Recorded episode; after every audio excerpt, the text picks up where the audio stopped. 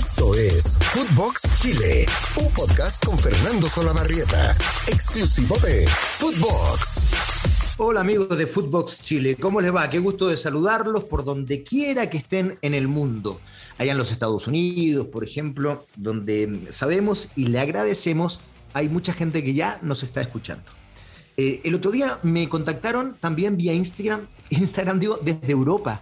Qué bonito. Así que para la gente de Suecia, un abrazo muy, muy grande y ojalá que poco a poco se vaya integrando más gente. Y por supuesto, a los chilenos que están en nuestro país.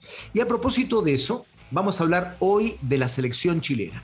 Claro, nos ponemos ya en modo triple fecha clasificatoria que se va a empezar a jugar la otra semana. Recordemos, se juega primero con Perú en Lima, bravo partido, ojo, tercera visita consecutiva de Chile. Esto no había ocurrido nunca en el calendario de las clasificatorias. Mm, sí, entendemos, fue porque no se jugó en marzo, hubo que pegar fechas, pero no hay ningún equipo que le haya pasado esto, ¿no?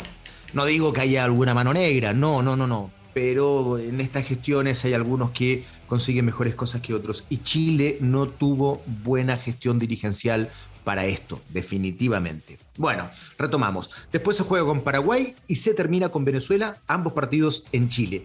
De hecho, se van a jugar en San Carlos de Apoquindo. El Estadio Nacional está siendo remodelado con miras a los Juegos Panamericanos del 2023 y por eso no se está ocupando. Se va a San Carlos con un aforo reducido, aunque no está determinado, estadio más pequeño con el público encima de la cancha. Eh, creemos que puede ser una muy buena idea. Aparte el campo de juego siempre de San Carlos espectacular. Bueno, eh, ¿quieres saber la nómina de la selección? Bueno, vamos con eso. Los arqueros llamados son Claudio Bravo, Gabriel Arias y Gabriel Castellón, que juega en Huachipato. Arias está en Racing, recuerden ustedes, y bueno, Claudio Bravo en el Betis. Los defensas son Paulo Díaz, Guillermo Maripán, Gary Medel, Eugenio Mena, pero pongo un asterisco, un asterisco, digo, ya les voy a contar por qué. Mauricio Isla, de gran momento, hoy juega de hecho semifinales de Copa Libertadores con clara chance de llegar a la final porque ganaron 2 a 0 el partido de ida frente al Barcelona en eh, Barcelona de Guayaquil.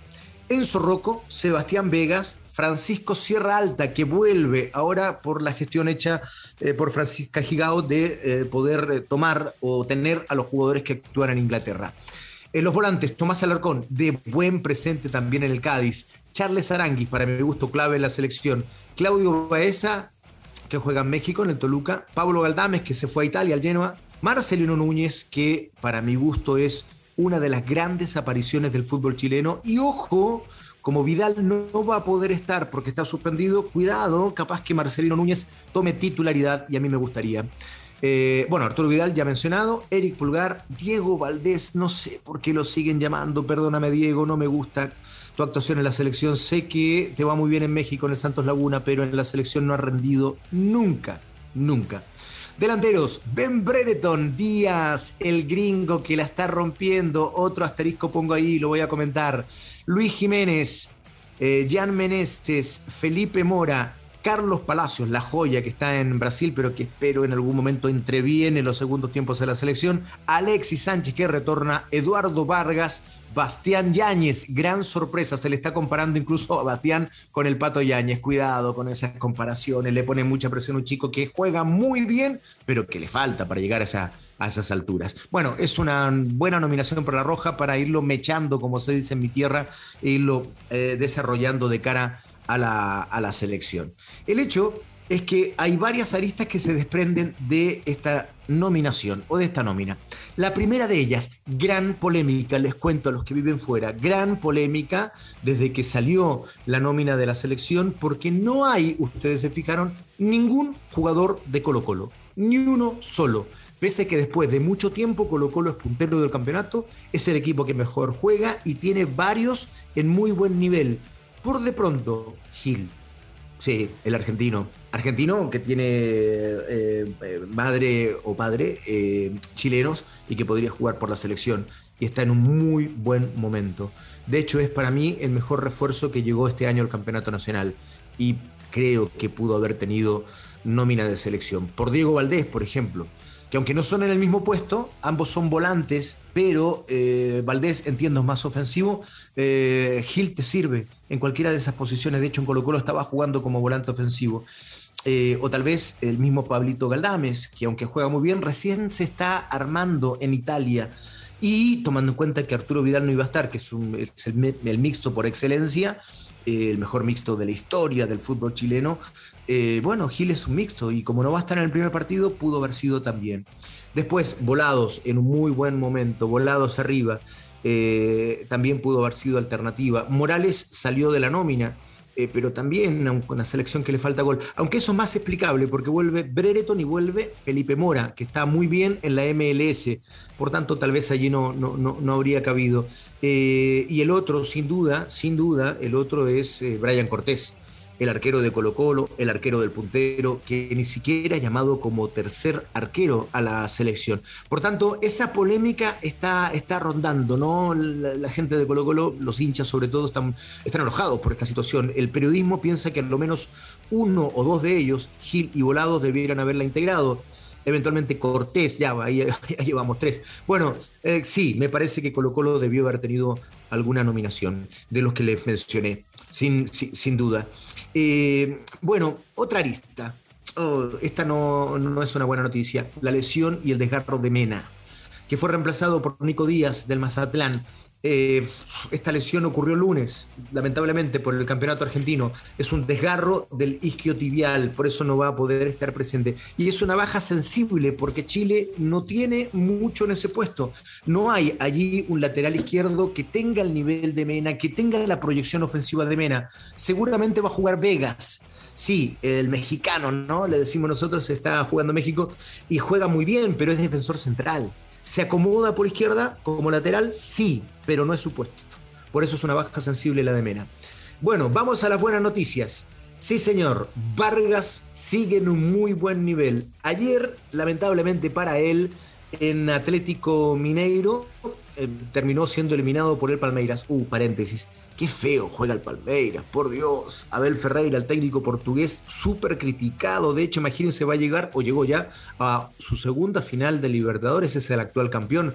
Pero los hinchas no lo quieren, lo critican muchísimo. De allí la celebración con tanta, con tanta bronca, con tanto enojo que tuvo ayer, estaba dedicada a los hinchas y a los medios periodísticos que lo critican muchísimo. Pero bueno, ahí está de nuevo en una final, jugando muy, muy feo, muy, muy feo, pero de manera muy efectiva.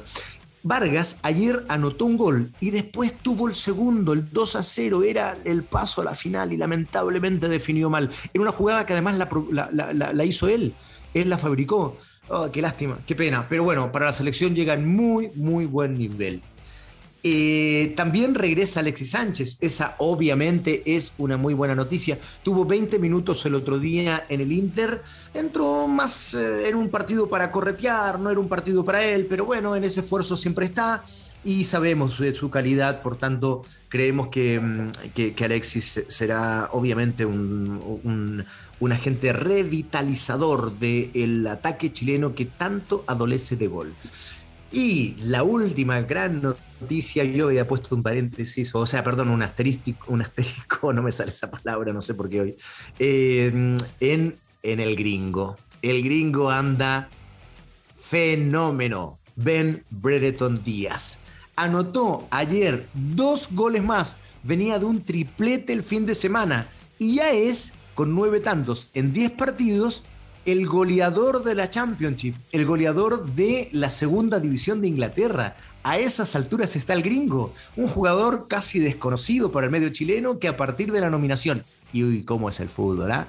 de esos 10 minutos que le dieron en el primer partido que jugó, donde realmente jugó muy bien, al segundo partido, titularidad, anota un gol y de ahí le cambió la vida. Así es el fútbol, así es el fútbol, cambia de un momento a otro. Ben Brereton Díaz pasó de ser un jugador desconocido a ser el goleador, porque todo esto le da mucha confianza, a ser el goleador de la Championship, a ser ídolo en el Blackburn Rovers y a tener una mirada de los hinchas chilenos muy positiva. Hace publicidades en Chile, sí, no voy a mencionar las marcas, pero ya está en dos publicidades. No, le cambió la vida al gringo y me, y me parece muy bien. Algunos dirán, oye, gringo es para los de Estados Unidos. Sí, está bien, nosotros todos los que hablan inglés, equivocadamente, por cierto, les decimos gringos. Ah, a propósito, eh, un paréntesis cultural, no sé si les interesa, si les doy la lata o los aburro, como se dice en Chile, eh, me perdonan. Gringo, ¿de dónde viene? De la guerra entre Estados Unidos y México, cuando los mexicanos le, le decían a los estadounidenses que vestían uniforme verde, Green, go home Green Go Home, gringo, de ahí viene. Bueno, terminamos con un paréntesis histórico. Eh, me gusta mucho la historia, no sé ustedes, y también el cine. Ya hablaremos de eso y de las links que hay entre el cine, la historia y el fútbol. Amigos míos, les mando un abrazo muy cariñoso. Hoy fue selección, nos ponemos en, modo clasificatorias. Eh, seguramente ya el viernes hablaremos del campeonato de nuevo. Se está jugando una fecha hoy, pero el foco hoy fue la selección chilena. Abrazo grande para todos. Gracias por escucharnos. Síganos los lunes, los miércoles y los viernes en Footbox Chile, un podcast exclusivo de Footbox. Y a través de nuestras redes sociales. Fede del Cueto y mi gran productor y yo nos despedimos con muchísimo cariño. Chau, chau, chau, chau, chau. Esto fue Footbox Chile con Fernando Solabarrieta, podcast exclusivo de Footbox.